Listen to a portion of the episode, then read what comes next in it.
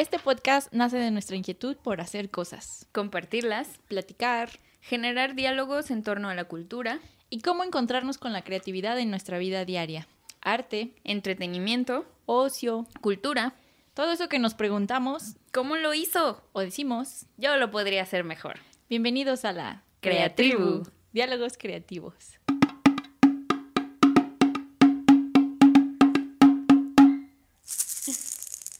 Oli, oli. Oli. Bienvenidos a su programa más hermosa, más divertida de la radio. De la, radio, del podcast. De, de Spotify. ¿Cómo están por allá en casita? Esta vez ¿Qué es esto? ¿Te veas En casita, la mamá, la señora, las hijas. Señora baquetona.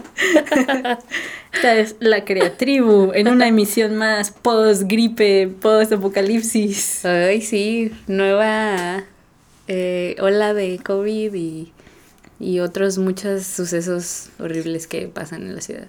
Sí, tribu, porque estuvimos un poquito eh, salidas del aire porque estuvimos pasando por algunas crisis de enfermedad, pero sobrevivimos y ahora estamos de regreso para darles este bonito show. ¿Cómo estás, Angie? Bien, ¿y tú, Ana? Bien, bien, ya casi curada. Si me oyen por ahí que de repente aclararme la garganta es porque... la garraspera. Sí, porque todavía no se quiere ir esto, pero ahí vaya, ahí vaya saliendo. No era COVID, pero... pero era COVID. Sí, sí puedo. Pero tampoco andaba de parranda. Hoy vamos a platicar de un tema que me saqué de la manga, honestamente. Porque teníamos... No, bueno, sí lo teníamos considerado, pero no para este día, sino para más adelante, pero se adelantó. Sí, es como el proceso de la inspiración y la improvisación que sale del conocimiento que ya tenemos. Pues, es parte de la creatividad. Es parte de los procesos creativos. Porque originalmente íbamos a platicar de la autocrítica, que yo espero poderlo platicar más adelante, ya cuando lo aterrice mejor. Pero no me sentí, todavía no me sentí, mi autocrítica no me dejó hablar. ya que esté más preparada para autocriticarme. la autocrítica no me lo permitió. Autoauditarme. Entonces, vamos a platicar de arte y mitos. Sí. Voy a contarles a ustedes y a Angie, tres mitos que a mí me parecen relevantes en el mundo de las artes y que también hemos visto replicados en varias pinturas de artistas que digo ahorita no tengo como muy claros los títulos de las obras porque más bien voy a hablar de otros espacios en los que se ven como utilizadas estas mitos. Pero pues si me voy acordando pues ahí les voy diciendo. Si van llegando ahí los y si no, pues ya ahí se los ponemos en el Instagram, lo que, de lo que les hacemos una investigación más concreta. Sí.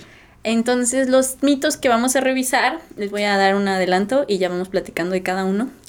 Uno es, bueno, que más que un mito es una mención de la diosa Nemocine. Ajá. Nemocine en español. ¿No era, ¿no era una musa? No, fíjate que no, es una diosa. Ah. Yo también andaba en que era una musa, pero no, ahorita te platico porque... A ver. Después vamos a platicar del el mito de la caverna de Platón, que ah, más que un mito se considera una alegoría, pero pues como se llama el mito, pues ahí lo vamos a incluir, lo revelamos. Y el tercero es el mito del Minotauro, que este sí es un mito y que tiene que ver ahí con varias interpretaciones bien interesantes que vamos a deslumbrarles con ah, ellas. Ese no lo conozco, ese sí no. ¿No? Ah, está bien chido, te, puede, te va a gustar. Este, es también, hay mucha tragedia. Ah, drama. Porque griegos. bueno, vamos a empezar por Nemocine o Nemocine, como, porque en español se escribe con un acento en la E. ¿Nemocine o Nemocine? Nemocine, bueno, Nemocine. no, ese sería, ¿el acento en cuál? ¿En la primera? Ah, sí, en la primera. Ah, entonces, Nemocine. Bueno, es eh, así como se pronuncia. eh, Nemocine o Nemocine o Nemocine es la diosa de la memoria. Eh, también considerada como una mujer que podía, bueno, una diosa, que podía identificar fácilmente la belleza y la... Mm, déjenme ver. Por este también es como griego. Este mito, sí, me parece que es un mito griego, porque los dioses, sí, sí, debe ser griego, por los nombres de los dioses, porque menciona a Zeus también. Ah. Sí, porque dije, ay, siempre me hace bolas con griego y ah. romano, pero sí, sí es. Griegos, romanos, son todos humanos.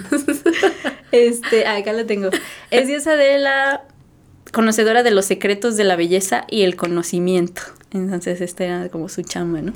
Y Nemocine se tiene pues relaciones con Zeus y de ahí ah, nacen las de ahí nacen las musas este de, ah, por de las bellas artes. Por eso la, la relacionaba, sí. Sí, por eso la relacionabas. Y Nemocine es hija de Urano, que es el dios del cielo, y de Gea, que es la diosa ah, de la tierra. Sí. Entonces ya de ahí nacen las nueve musas de la unión de Nemocine y Zeus. Las de Hércules. Las de Hércules. que si no han visto esa película, corran a verla, es muy buena. Sí. La tribu recomienda. y la razón por la que quería mencionar este mito, no es como un mito en específico, en este caso no es una historia, pero eh, estuve revisando con mis alumnos un ejercicio que se llama el Atlas Nemocine y me gusta mucho porque es como una buena partida para analizar la imagen en la contemporaneidad. Resulta que el Atlas Nemocine es un ejercicio que hace el historiador Avi Barburg, que es un señor, era un señor alemán que se dedicaba a estudiar la historia del arte. Y es, él propone como una manera de analizar las imágenes uniendo como varias imágenes, ah, bueno, así como unas especies de tablas o tablones en los que, como si fuera un pizarrón, en los que pega un montón de imágenes que él asocia por maneras eh, un poco intuitivas, en las que dice, mm, creo que puedo relacionar esto por, no sé, condiciones estéticas o por la belleza o porque me recuerdan arquetipos femeninos y entonces hace estas tablas, ¿no? Y su investigación tiene que ver con salirse de la categoría de la del historicismo o la historicidad, que es una corriente de pensamiento que analiza todos los fenómenos como si fueran un producto de sus tiempos pasados, ¿no? Como que pasa algo y la consecuencia es esto, y la consecuencia de esto es lo que pasa después, como en una cronología muy ordenada. Y entonces Avi Barbour empieza como a proponer la idea de que no todas las cosas tienen una narrativa lineal e histórica, sino que pueden tener una relación o una identificación tomando cosas de todas las temporalidades o de diferentes eh, corrientes estéticas, ¿no? Como por ejemplo este, no sé, la fealdad y la belleza mezcladas en un solo retablo como para hablar de la identidad, no sé, de lo humano, ¿no? O de la crudeza o diferentes cosas. Entonces es un trabajo bien interesante porque me parece que genera alrededor de 60 tablas que recopilan, ah, no es cierto, es, creo que genera un poquito menos porque fallece antes de terminar este trabajo. Ah. Así, lo trabaja creo que como unos cuatro años y después fallece, entonces ya no puede o sea, pero era como tipo un collage o algo así. Sí, son como unas, ajá, como unas tablas en las que no es un collage porque no están encimadas las ah, imágenes, sino que están dispuestas como unas al lado de las otras con alguna comparativa ahí que él oh, identifica desde algún plano, eh, pues sí, como un poco intuitivo, ¿no? Ajá. Este, y ahí estas tablas, él las, como es una investigación que no concluye, él fallece y se quedan ahí como a medias. Y después un colega suyo, bueno, ya muchos años después, este Martin Warnke en el 2010 eh, como que recopila de nuevo todo este trabajo y lo publica. Entonces lo que publica son 60 tablas, que son unas tablas enormes donde, no, la verdad me faltó poner la medida de las tablas, pero sí están bastante grandecitas. Muy grandes. Este, creo que son más de un metro, han de ser como... Sí, pues un metro es... Yo mido unos 50. Bueno, pero si pensamos en tablas, más de dos, tal vez. tablitas chiquitas. ¿Más de dos metros? Tal vez más de dos metros, sí, tal vez. Ahorita lo vamos a googlear. Eh, y en total las este, tablas contienen más de dos mil imágenes que se analizaron a través de esta como asociación libre. Y se considera que se propone como una especie de cartografía abierta para entender la imagen. Que una cartografía sería como un mapa de navegación. Ah. a través del cual podemos como navegar. Una brújula. Una brújula de imágenes. De imágenes. Sin navegar las imágenes sin necesidad de apegarnos simplemente a las categorías cronológicas a las que pertenecieron, porque muchas veces los historiadores de arte solían categorizar, o en algunos casos todavía lo hacemos así, como las obras de arte por su contenido cronológico, o sea, de tiempo, al tiempo que pertenecieron, y pues al estilo que pertenecieron. Sí. Pero entonces en este caso él toma como prestado de todas partes y las asocia. Como o sea, aquí ya la cronología no es de fechas, sino de como estilos o conceptos o... no, no, o sea, es como asociaciones libres, como en las que a mí como que todo esto me hace pensar en la belleza, ¿no? Todas estas imágenes, eh, de donde sea que las saque. Ajá, por eso su cronología es como que el tema es la belleza y de ahí rescata de muchos... Es que una cronología tiene que ver con el tiempo. Eh, ah, con las fechas. Ajá, entonces por eso no, no es necesariamente Entonces ya no me quedó claro eso de la cronología. Que o sea, digo que, no usa la cronología ah, para... Ya, ya, ya. Ajá, no usa la, el tiempo al que pertenece. Ya. Entonces utiliza como una especie de intuición de, qué me hace sentir esta imagen y cómo puedo asociarla con otras imágenes ah, que no necesariamente pertenezcan al mismo tiempo en el que se crearon, o al mismo periodo de 100 años, o al mismo periodo de 10 años. Ya. No sé si un poquito más claro. Sí. sí, es que creo que estas palabras rimbombantes de repente nos sacan de, de, nuestro, de nuestro lenguaje normal. Este, o cotidiano, ¿no? Mejor dicho, porque pues igual es español. eh, bueno, y este me gusta, me tenía ganas de partir con esta eh, Atlas Nemocine, porque la asociación que se propone como a través de esto es una asociación que podemos hacer como un ejercicio pues como personal en el que nos podemos identificar cuáles son nuestras líneas como de interés, como qué tipo de imágenes asociamos con nosotros y con nuestros gustos y al mismo tiempo dar hacer como una cartografía de nosotros mismos, ¿no? De es como eso de que recolectes todo lo que te gusta, así como imágenes y cosas random del, de que te gusten, ¿no? Para crear tu propio estilo o algo así. ¿no? Ajá, pero lo interesante es que todos recolectamos imágenes y todos tomamos fotos de ciertas cosas. Yo en Pinterest. Ajá, de Pinterest y tenemos una especie de estilo que no siempre tenemos muy claro cuál es. Ajá. Y entonces aquí cuando la cuando si pudiéramos como imprimir todas estas imágenes que recolectamos o sacarlas de los lugares en donde las tenemos guardadas y ponerlas en una pared como unas junto a las otras, encontraríamos un montón de coincidencias en ellas, que son coincidencias que tienen que ver con nuestra búsqueda interna personal o nuestra búsqueda estética personal. Que ya es a veces algo inconsciente, ¿no? Es que es totalmente inconsciente y eso es lo más interesante. Nosotros hicimos este ejercicio en un taller que eh, tuve la oportunidad de tomar, creo que fue el año pasado me parece que sí, que se llamó Sopa de Anguilas, con Daniela Orozco y Cuaco Navarro, que nos lo impartieron. Saludos. Saludos. Eh, y ellos como que nos proponían hacer estas asociaciones sin pensar en un contenido específico, ¿no?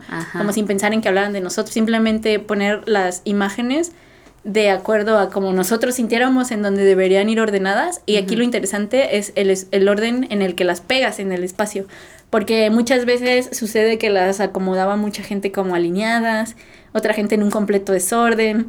Eh, yo las acomodé como por islitas, así como esta, esta islita va acá, esta islita va acá y esta islita. Pero es algo que tú ves las imágenes y solitas vas como dándoles un orden y dicen, mm, esto no me gusta aquí, lo voy a pegar acá. Y esto no me gusta acá, lo voy a poner acá. Y después el ejercicio es como que el grupo haga una lectura como de tu interpretación, pero sin hablar directamente de ti, sino diciendo, bueno, ¿qué me dicen estas imágenes a mí, no? Y entonces las lecturas que hace la gente muchas veces a ti te harán como, ah, interesante, yo no había visto esto de mí. Y muchas veces estos son proyecciones de los lectores, ¿no? O sea, que ellos mismos están diciendo, ay, no, pues esto es una persona con mucho miedo. Y, tú dices, y eso creo que es una de las experiencias que tenemos con el arte, que muchas veces nuestras subjetividades son como, como eh, reveladas a través de cosas que nosotros vemos, como cuando dices que esta es una pintura sumamente triste, ¿no? Y, y, de unas cualidades de nostalgia, y el pintor así como que puede quedar así como que, ¿qué? No, no esto no estaba hablando. Pero lo interesante es que nosotros sí vaciamos esas subjetividades, ¿no? Que son como sentidos que nosotros interpretamos del arte o de las experiencias artísticas y eh, otras veces podemos descubrir cosas o cualidades que tiene el artista que el mismo artista no, no reconoce, ¿no? En su trabajo. Y a través de esto ya va, como puedes ir desgranando el estilo de cada artista a través de los temas que elige, las paletas de colores, eh, pues las figuras o formas que hay contenidas y la manera en la que decide poner las cosas en el espacio, ¿no? Entonces este ejercicio a mí me gusta hacerlo con mis alumnos porque siempre pasa algo sorprendente a través de él, ¿no? Y descubrimos como que las imágenes que nosotros asociamos eh, para sí, por sí mismas no tienen ningún significado, pero para nosotros como que están llenas de contenido y significados que sí no son muchas veces inconscientes, pero cuando las hacemos conscientes es así como de, ah, no me había dado cuenta que ah. yo era una persona de esta naturaleza. Que yo habría puesto, bueno, sí. Sí, es una invitación también para que lo hagan con todas las imágenes que ustedes guardan en su cajón. Pero ¿cómo podría ser? O sea, como por ejemplo, si yo tengo varias cosas en Pinterest, o sea, como imprimirlas, imprimirlas y, y, pegarlas en una pared, o sea, o en un cartulina o en el suelo, acomodarlas de una manera que a ti te parezca lógica, ¿no? O sí, lógica, creo que es como que a ti te haga sentido que estén acomodadas de cierta manera. Y después hacer un, a lo mejor hacerle una fotografía o algo como con lo que puedes contemplar en su totalidad y identificar qué cosas y qué, qué conceptos resaltan ahí, ¿no? Como qué cosas son las que a ti te están llamando la atención o qué se repite más. Ah, sí. Qué colores hay en general, este, qué formas hay en general. Si son más mujeres, más hombres, más gatos, más plantas, o sea, qué, qué cosas se está repitiendo ahí. Y eh, es muy, muy interesante porque te digo que cuando tenemos las imágenes aisladas, es difícil como considerarlas en su... Sí, como, como parte de un mapa completo. Sí, como un todo, ajá. como cuando ves un dron, ah, la imagen de un dron que se ve desde arriba y entonces te das cuenta de la forma que tiene tu ciudad y dices, ah, nunca me hubiera imaginado que era así de cuadrada la estructura de mi ciudad, ¿no? Y es como esa, es esa posibilidad, ¿no? De ver nuestra interpretación de las imágenes desde, una vista aérea. Panorámica. panorámica, sí. Eh, y algo, bueno, muy interesante que por ahí este, se hace como la cita sobre el trabajo de Avi Barburg, es que esta propuesta del Atlas Nemucine es una máquina para pensar las imágenes. O sea, es como si tú construyeras una máquina que nos permita pensar todo como una unidad y no como situaciones aisladas de otras imágenes. Porque es chistoso porque aunque recolectamos imágenes de, como no sé si tú guardas tus cartitas de amor de, tus mm, viejos amores, o cosas que tú hiciste como cuando ah, eras más chica, dibujos o, pues no sé, pinturitas o cosas así, eh, invitaciones de, de, algo, cartas que alguien te mandó alguna vez, no sé, cualquier cosa que guardes y recolectes, esas son imágenes, ¿no? Oh. Y esas imágenes tienen que ver contigo o con una, o tus, incluso tus fotos de la infancia, pinturas que tienes, o sea, lo que tienes colgado en tu pared, o sea, esas son imágenes que tú has recolectado, ¿no? Para ti. Y que la manera en que las dispongas. Eso, eso es algo, ¿no? Como lo que se usaba cuando estábamos adolescentes, de pegar pósters de así, de pues de artistas y así. Ándale. Pues eso también es, puede ser como ese ejercicio, ¿no? Sí, creo que cuando nos dejaban decorar nuestras habitaciones con un montón de imágenes así que nos gustaban, eso era como hacer nuestro propio Atlas de Ajá. que hablaba de la memoria que nos representa a nosotros, ¿no? Y a nuestros gustos y a nuestra identidad. Sí, está bien chido, está bien divertido hacerlo. Eh, bueno, el siguiente mito es el mito de la caverna de Platón, que en realidad es una alegoría. Se lo repito para que no caigamos en este espacio siniestro de llamarle mito cuando no lo es. Y este mito... Pero, pero ¿cómo sería, cómo describirías que es una alegoría? O sea, que da pie a otra cosa. Una alegoría es como una manera de explicar una situación a través de símbolos. Ah, ok. Entonces, lo que queremos explicar es una situación más ay, es muy chistoso, una situación más este, compleja o una situación que se puede replicar de muchas formas, pero utilizamos figuras simbólicas para representar esa situación de una manera como más abstracta. Okay. o una situación abstracta se representa de una manera narrativa para que la entendamos más fácil. No sé si eso responde, ¿sí? Eh, entonces, el mito de la caverna de Platón, que creo que tú también ya lo conoces, ¿no? Sí. Porque bueno, cuéntanos qué conoces tú para ah, bueno, para aquellos que hayan visto también esa, esa, creo que sale en la serie de Merlí, ¿no? Ah, sí, sí, sí, seguramente. Ah, es una serie que también les recomendamos en Netflix, que se llama Merlí, así como Merlín, pero sin la N.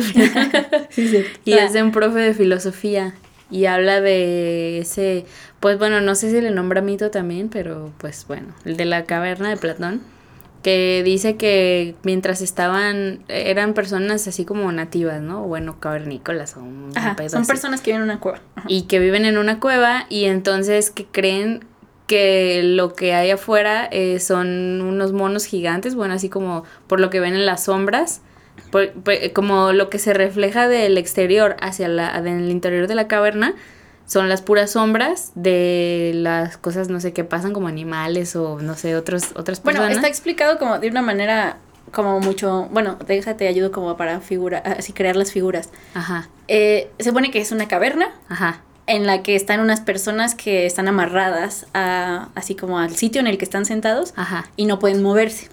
Entonces estas personas están mirando hacia una pared. Sí. Y es, atrás de ellos hay una fogata. Ah, sí, sí, la fogata, eso es lo que proyecta la sombra. Ajá, y en esta fogata, así como ustedes han jugado a hacer muñequitos con sombras en, la luz, alguien desde atrás está proyectando figuras que crean unas sombras gigantes, que son estos gigantes que tú dices, que les hacen como como pensar o visualizar cómo es el mundo, ¿no? Sí. Y estas sombras son de seres como extraños o enormes o tenebrosos.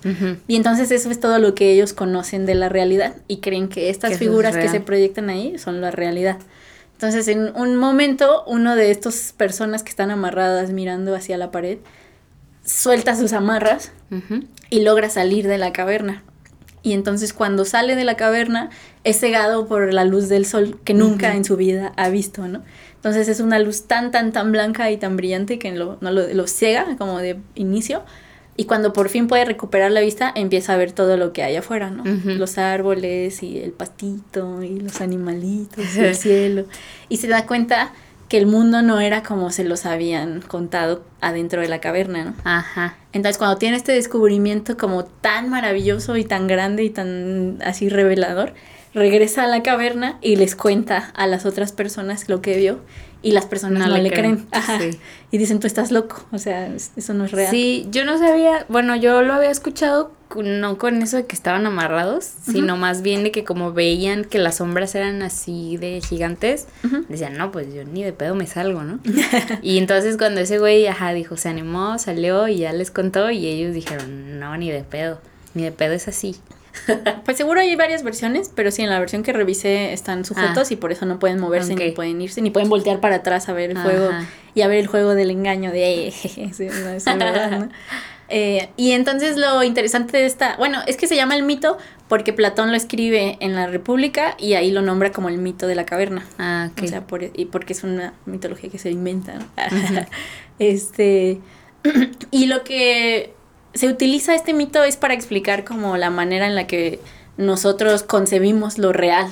Sí. Y lo, para nosotros lo real es lo que tendremos enfrente y lo que nos proyectará nuestra cultura, ¿no? O sea, eh, a través de nuestra familia, de nuestra escuela, de nuestros amigos y de las personas que tenemos cerca. Y entonces cuando llega alguien del exterior y nos dice, no, lo que tú crees es mentira.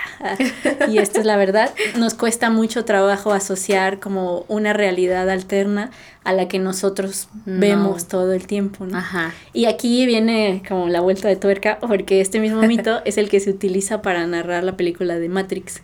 Ah. Que es cuando, para los que no la han visto, si ustedes son centennials y Matrix es algo muy viejo para ustedes.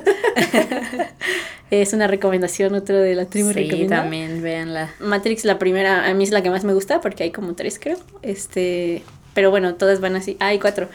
todas van expandiendo con la esta noción del universo. ah, sí, también Animatrix. Pero es una gran historia que cuentan las hermanas Wachowski en cómo nosotros habitamos como en un mundo que ha sido diseñado para que las máquinas utilicen la energía humana para seguir sobreviviendo.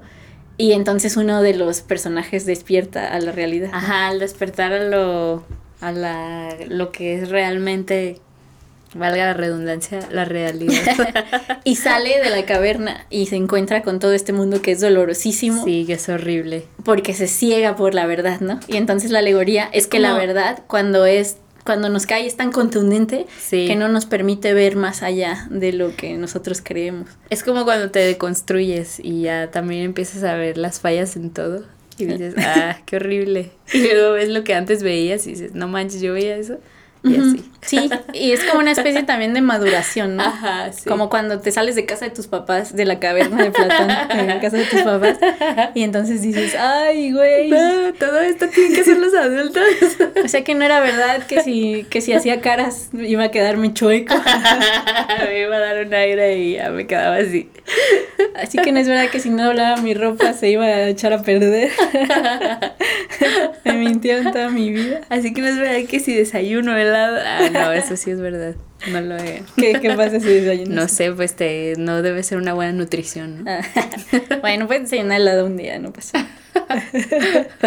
Yo sí he desayunado pastel a veces. ¿Sí? Sí, claro. No, eso yo sí lo tengo como bien marcado, que nunca como otras cosas antes del desayuno que no ah, sean tan sanas. Yo sí. Pero bueno, ese es otro, sería otro Sí, ese ya es otro, otro, otro mito. tema. Ah. Pero es muy divertido también el mito de la caverna de Platón porque se puede aplicar a casi cualquier noción que tenga que ver con una realidad que nos cuentan y que no necesariamente aplica para lo que nosotros, para nuestro sistema de creencias. Es como también eso que mencionaste en el episodio de las redes sociales, en el que TikTok te crea un algoritmo en el que todo el mundo piensa como tú. Y entonces tú dices, ay, qué chido, el mundo está cambiando porque ya todos piensan como yo, ¿no? Y luego ya sales a la realidad y te topas con gente que no piensa así, que no comparte tus valores y dices, mm, no, el mundo sigue siendo igual. TikTok sería una gran como ejemplo ah, de la caverna, ¿no? O sea, una caverna en la que habitamos como imaginariamente. Cibernética. Cibernética, en la que todo lo que vivimos es placentero o gracioso o tiene que ver con nuestras creencias porque el algoritmo nos está alimentando nuestro ego, ¿no? Como justo acabo de ver en TikTok un, un este video que dice, no, pues eh, el TikTok es lo de moda ahorita pero y lo empezaron los, los chavitos, ¿no? Pero ahora los chavitos ya están usando una nueva red social que se llama Be Real o no sé cómo se llama. Ah, sí, sí. Y, y que esa trata de romper como precisamente con toda esta perfección que creemos que es toda la vida en Instagram, en la que, pues sí, ¿no? Todos los momentos son súper planeados, las tomas son planeadas. Y en esta no, en esta tienes que, te da como una notificación y te tomas la foto en el momento en el que estés y, y si no compartes tus cosas, entonces no puedes ver lo de los demás, como para que a fuerzas participes así. Así que algo así como que se activa la cámara frontal y la lateral ah, al mismo tiempo para que te estás tomando una foto y se vea al mismo tiempo en donde estás realmente, ¿no? Y se, y se publica. Sí, lo que realmente estás y cómo te ves y así. Y no te puedes escapar de tu ropa sucia en la cama. No te puedes escapar de tu realidad. De la silla con la ropa que no está limpia ni sucia. El limbo de la silla. La, la, ropa, la bola de ropa en la cama o en la silla. El gato dormido en la compu. Todo eso, toda tu losa sucia y, y etcétera. Y también esto que mencionas es muy interesante porque pareciera que la cultura absorbe final, o sea, consigue absorber todas las nociones como de inquietudes que tenemos como comunidad o como civilización y las convierte en un entretenimiento para que nos sintamos tranquilos. Ajá. Como estaba escuchando un podcast sobre cine en el que hablan de que, me parece que hablaban de las películas de zombies, cómo había nacido el género de los zombies, ¿no? Entonces la chica que lo conduce menciona cómo es muy interesante que si analizas el contexto de cada época en la que sale un género o nace como una película que es demasiado eh, famosa o demasiado popular es porque tiene que ver que está respondiendo a la, a la energía o a las preocupaciones que tiene una época en un tiempo determinado. Entonces ella narra que la aparición de los zombies tiene que ver con este miedo, así que cuando salen las primeras películas de zombies, eh, Estados Unidos estaba en un tiempo en el que la Guerra Fría todavía estaba como presente entre, pues sí, entre la nación, así de que había una sensación de que iban a, les iba a caer una bomba nuclear en cualquier momento, porque la Segunda Guerra Mundial termina cuando caen las, eh, cuando Estados Unidos, bueno, Estados Unidos gana la Segunda Guerra Mundial, cuando lanza las bombas a Japón, ¿no? Las bombas de, de Nagasaki. Hiroshima. Este, y entonces hay una amenaza nuclear contra Estados Unidos de Rusia y entonces todos están así como de, no, pues nos van a caer las bombas, ¿no? Y toda esta publicidad que vemos de los niños que se compraban sus eh, mascaritas de gas o los, eh, toda, toda esta cosa que ahorita nosotros la vemos en el cine, en el que muchas familias construían sus, sus fuertes. fuertes subterráneos para salvarse, era porque en esa época se creía que iba a caer una bomba nuclear y todo iba a valer madre, ¿no? Y entonces en esa en ese espacio como mental mm, aparecen las primeras películas de zombies, ¿no? Ah. En las que dicen, hay un miedo como latente que se ve reflejado en una criatura que es una criatura infrahumana. Ajá y que va, lo que está buscando es comerse a sus otros, a sus semejantes, ¿no? Que podría ser producto como precisamente de, no sé, una radiación o un virus o un algo así, ¿no? Porque lo que se sabe de las personas que, que sobrevivieron a la, bueno, cuando cae como la bomba en Hiroshima, las narraciones que hay como posteriores a la caída de la bomba de la gente que pudo presenciarlo es que la gente se estaba despellejando y seguía caminando. Que parecían que estaban como llenos de blanco y era que su piel se había quemado y ellos seguían avanzando, ¿no? Entonces estas alegorías como de los zombies tienen que ver con la información que había sobre lo que provocaban las bombas nucleares y de ahí nacen como estas primeras nociones, ¿no? Entonces ahí otra vez la, la aparición de las mitologías o de la cultura tenía que ver con símbolos alegóricos que nos explicaban un miedo colectivo. Eh, colectivo que no teníamos otra manera de lidiar con ellos más que a través de la ficción, ¿no? Sí. Y entonces sale una película así y todos dicen, no manches, así es como yo me siento en la vida. Y es muy interesante porque ella dice que, a la, que la cultura nada se le escapa a la cultura, ni la política, ni la economía, ¿no? O sea que si podemos, si revisamos como un fenómeno cultural, desde dónde salió y qué cosas estaban sucediendo en ese contexto, podemos entender como muchas cosas, ¿no? es el de qué estaba representando. tiempo, ¿no? Ajá. Y Matrix vendría a ser también una representación de la entrada del internet como al ah. mundo contemporáneo, ¿no? De, empezar a hacer el uso del internet y nuestra relación con la, con la virtualidad, ¿no? Sí. Y como la, el miedo como que existe es que las máquinas van a ser tan inteligentes que, eventualmente nos van a, controlar a nosotros. Eso también es un súper tema, ¿no? Ya del sci-fi. del sci-fi, sí, sí, que aparece un montón en la ciencia de ficción, que tiene que ver con esta sensación como de que lo que nosotros vamos a crear nos va a dominar eventualmente y se va a dar cuenta que los humanos somos la plaga. como este Thanos una vez más. y todo eso tiene que ver con este mismo mito, ¿no? De la caverna de Platón, porque lo que está confrontando son dos realidades que están como coexistiendo, pero que una es la que tiene con la que podemos tener un contacto y la que podemos comprobar y la otra es una ensoñación en la que vivimos sumergidos para estar más tranquilos. Entonces aquí como el reto es aprender a diferenciar Ay, sí. Pero, pero entonces como también platicamos un poco de eso en el episodio de la ficción, ¿no? O sea, ¿crees que el hecho de proyectar como un miedo inminente a, así en, en este tipo de obras ayuda como a sobrellevarlo. no sé si ayuda específicamente a sobrellevarlo, pero yo creo que nos ayuda a entender esos miedos, ¿no? Así como... O sea, porque está bien chistoso que... Porque la neta es que el humano como que sí buscas... Buscas, este... La, acercarse, ¿no? a esta sensación de miedo, de adrenalina. Porque si no, pues no nos gustarían todos esos temas que sí están así medio creepy, ¿no? Y que son un boom, pues, en... Pues lo que dicen desde la psicología es que nos gusta sentir miedo cuando sabemos que estamos en un lugar seguro. O sea, que sabemos que ese miedo que vamos a producir es solo una ficción y que estamos seguros. Solo en ese momento y ya. Ajá, sí, sí. Y que nos vamos a salir del cine y ya vamos a estar en un lugar seguro y solo es como una especie de diversión.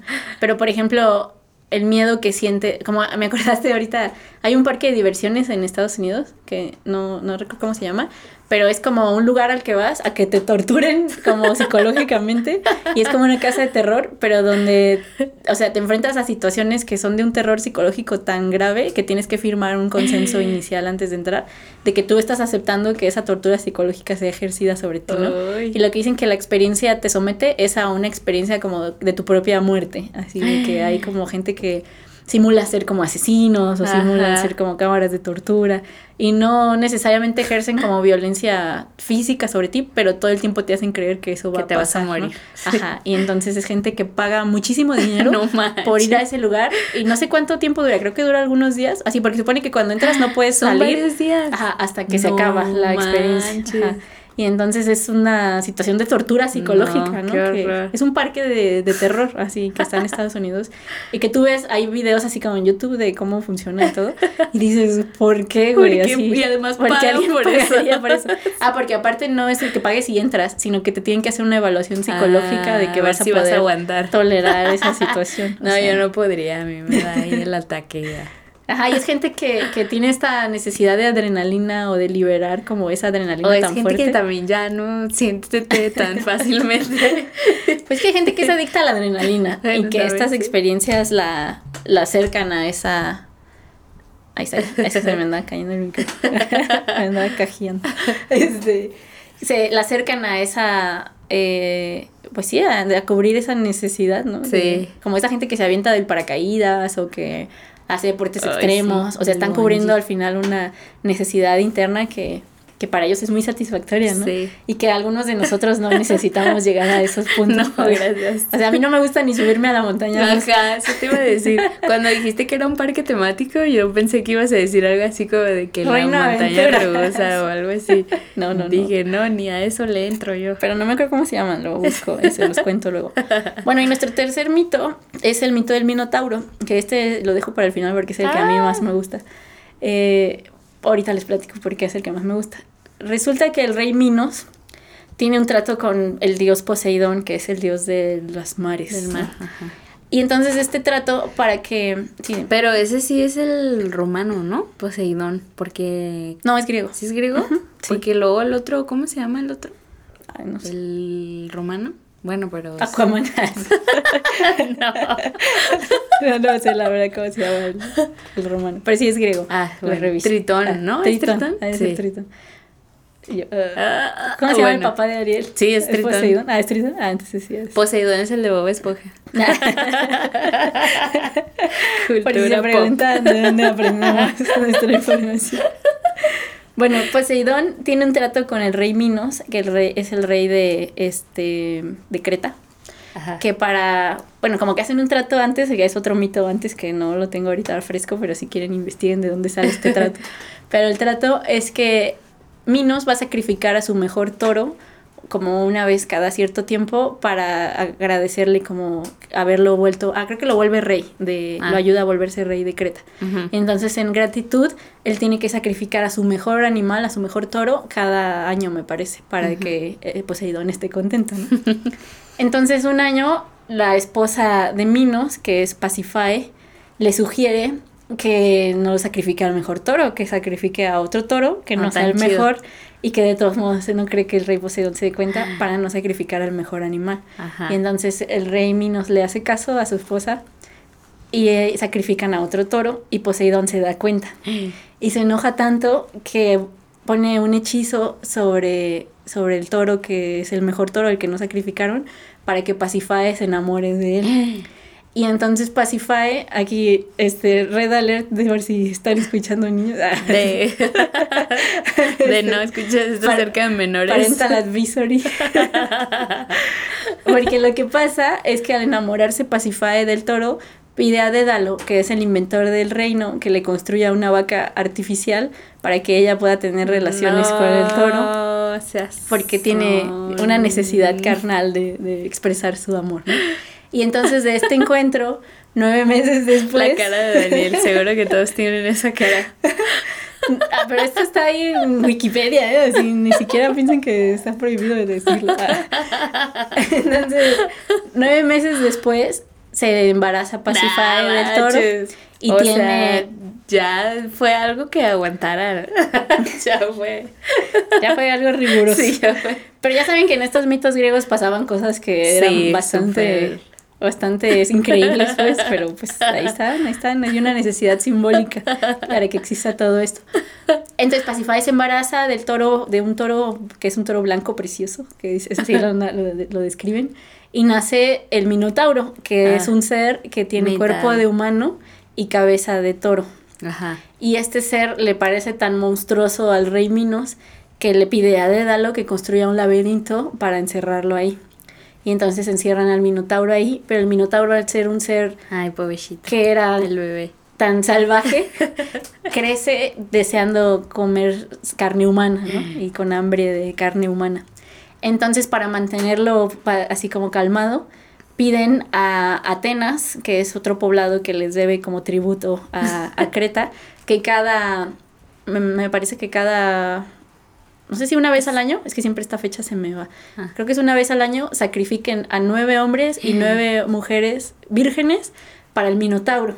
¿Y para qué vírgenes, no? Pues siempre querían que fueran vírgenes. Yo creo que habla algo de la, pure, de la pureza, así como que es un símbolo de la pureza o de la según yo lo entiendo, tiene que ver con la inocencia. O sea, como que es una, una, una figura simbólica. ¿Y los hombres también tienen que ser vírgenes? También, los hombres y las mujeres tienen que ser vírgenes. Y entonces los meten al laberinto para que el minotauro se los coma, ¿no? y esto pasa una vez al año. Entonces, esta, esta situación se repite hasta que el rey Egeo se tiene que mandar a uno de sus hijos, que es este ay, ¿cómo se llama? Ese no la noté. Ah, Prometeo. Ah. Este, ay, sí es Prometeo, y siento como que no. Ahorita lo, déjenme. Hay que googlearlo. Lo googleo rápidamente. Porque me suena como que no es Prometeo, pero a lo mejor sí es. Porque Prometeo, según yo, es otro dios. sí, es el que. El que va a su viaje, ¿no? Pero ya ves que los mitos como que... También se mezclaban. Ajá, como que tienen, avanzan y no, no se quedan así como... Es como los universos de Marvel. Ándale, el multiverso de la mitología. Es Teseo, no es Prometeo, me equivoqué. Sí, porque me sonaba como a que no era Prometeo. Ah, Teseo. Teseo es el hijo del rey Egeo. Es que todos... Se Ese también lo nombra este... ¿Cómo se llama? En Hércules. El, Hércules. sí, se Teseo y otros Zeus. Ah, porque Teseo es uno de los guerreros más como conocidos de la mitología griega porque era un guerrero muy valioso y muy valiente. Ah. Porque Teseo es el que se enfrenta al Minotauro. Ah. Porque, por ejemplo, este Geo tenía que mandar a los nueve hombres y nueve mujeres a, a, a, pues pues que, se los a que se los cenara el Minotauro. Eh. Y entonces Egeo no quiere mandarlo, pero Teseo dice, no, sí voy, ¿no? O sea, sí, sí se arma. Como que se ofrece. papá. Se ofrece en sacrificio.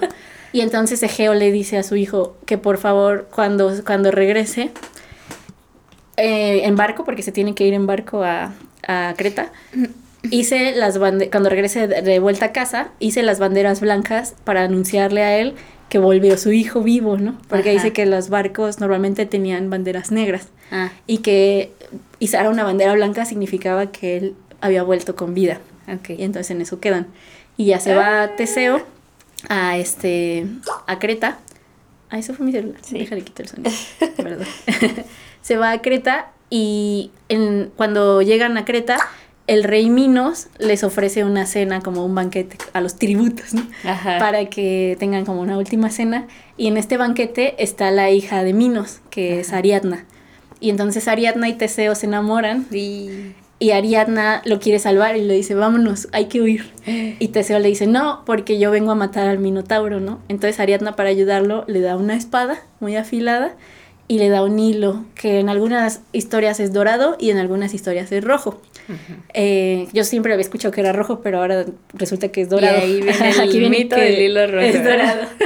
y entonces este hilo lo, bueno, Dédalo, que es quien inventa el laberinto, le da esta, este hilo a Ariadna para salvar a Teseo. Y, y el chiste del hilo es que supone que como entras a un laberinto, ajá, como entras a un laberinto no sabes cómo salir, o sea, aunque, aunque sobrevivas y te le escapes al minotauro, no sabes cómo salir. Entonces la idea es que el hilo lo amarran como en, la entrada ah. y se van metiendo y así ya saben por dónde regresar. Ajá. Entonces usa el hilo, encuentra al minotauro y lo, lo asesina. Y ya pues vuelve triunf sale del laberinto triunfal y se va con Ariadna, este, ya como vámonos, vámonos se de aquí. Ajá. Entonces se lleva Ariadna y no recuerdo como en, en qué parte, como en un llegan a descansar a un lugar, a un valle, y Ariadna se va a dormir así a la hierba. Y cuando embarcan otra vez se les olvida a Ariadna y la dejan ahí en ese lugar. Y entonces cuando se da cuenta Teseo pues se perturba mucho porque perdió a su amada. Y se perturba tanto que se le olvida izar las banderas blancas cuando está oh, entrando de regreso a, a, a, Atenas. Y entonces su papá, Egeo, al ver que su hijo no volvió, se avienta del acantilado de tristeza. Y entonces así bautizan el mar Egeo. Ah, porque Egeo se mató en el océano. wow. Eh, y, bueno, hasta ahí llegamos en este mito, que es muy, es muy chido porque yo pensé que el Minotauro iba a hacer algo ahí. Pues fíjate, ahorita te cuento una historia que, que parte de, de, esta, de este mito. Eh, esta, este mito se analiza a través de los símbolos que aparecen en él, como el laberinto, como la mente la mente humana, ¿no? O sea, que es una representación de nuestra mente y cómo tenemos que transitarla de manera tenemos que domar astuta al minotauro. Para poder, para poder escapar de ella. Y el minotauro representa la mente humana, que hace, la mente buena de cuando somos jóvenes, que es dominada por nuestro lado salvaje. Ah. Y entonces la espada de Teseo que mata al minotauro representa como una adquisición de la conciencia ah. que va a conseguir matar al lado salvaje y que domemos el laberinto de nuestra, de nuestra mente, ¿no? Ajá. Que es una analogía muy chida. y ya todas las otras representaciones que aparecen como el amor y el sacrificio de los jóvenes, pues este digo como el paso. Pero ya no volvieron por la morra. Yo creo que Ariadna tiene su otro mito en el que continúa, porque ah. Ariadna sí es otro personaje que también vuelve a aparecer. Ajá. Pero la verdad es que ahí sí te debo. ¿Qué pasó con Ariadna? hay, que buscarlo. Tarea. Tarea buscar. ¿Qué le pasó a Ariadna?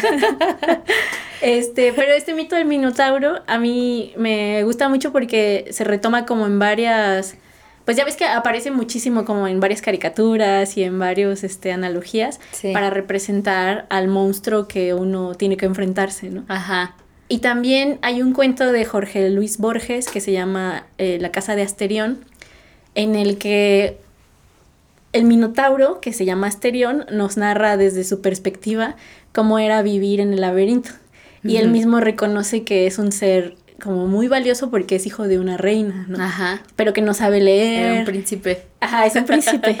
pero no sabe leer y no, y no convive con la gente porque la gente le tiene miedo. Ajá. Y dice que siempre que se encuentra con gente, la gente huye de él, pero que él vive muy feliz en su casa, que tiene muchísimas puertas y muchísimos pasillos, y cómo se pasea ahí, y a veces se deja caer de los techos para, este, para divertirse, y de repente se queda dormido y ve que cambia el sol, y así como narra como es su soledad en el laberinto y que su único deseo es encontrarse a otro ser como él que lo ah. acompañe. Y entonces cuando ve entrar a las doncellas, él se acerca a las doncellas y a los doncellos, a donceles creo que se dice. él se acerca con ellos emocionado porque ya tiene compañía, pero ellos se mueren del susto. Y que de ah. verlo caen muertos y que entonces todas las cámaras están llenas de, gente, de cadáveres de estos personajes que han muerto porque no toleran. o sea, en realidad no se los comían como O sea, en esta versión de Jorge Luis ah. Borges no se los come, los, se mueren del susto porque ven una criatura tan imponente. Y entonces Asterión sueña con encontrarse una criatura como él que lo acompañe, ¿no? Y que con quien pueda platicar y a quien le pueda enseñar su casa, con sus oh. ventanas y platicar de lo que le preocupa y todo esto.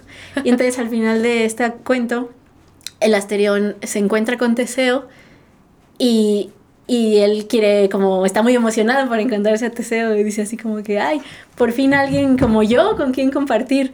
Y Teseo lo mata. Ah. Y entonces la última frase del cuento es que Teseo le dice a Ariadna, ¿puedes creer que el Minotauro apenas sí se defendió?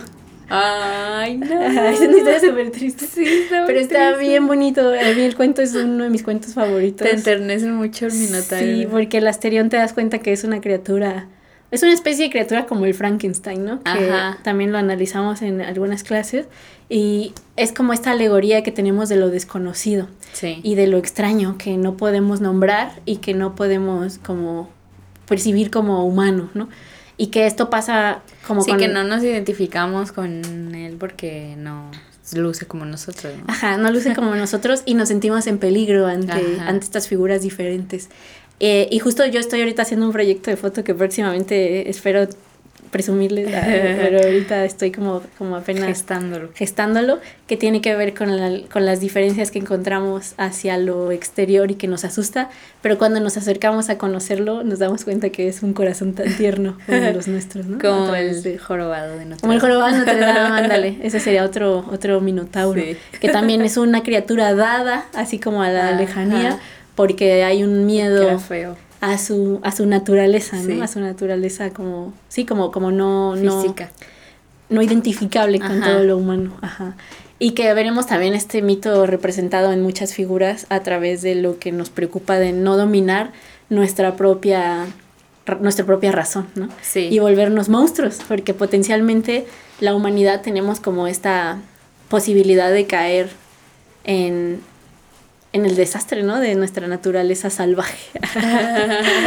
y bueno, ya se nos acabó el tiempo, queridas, queridos, qué buenas historias. Sí, está bien chido. Eh, busquen estos mitos, son muy divertidos y entretenidos de leer. Y muchas veces en YouTube hay representaciones animadas de ellos.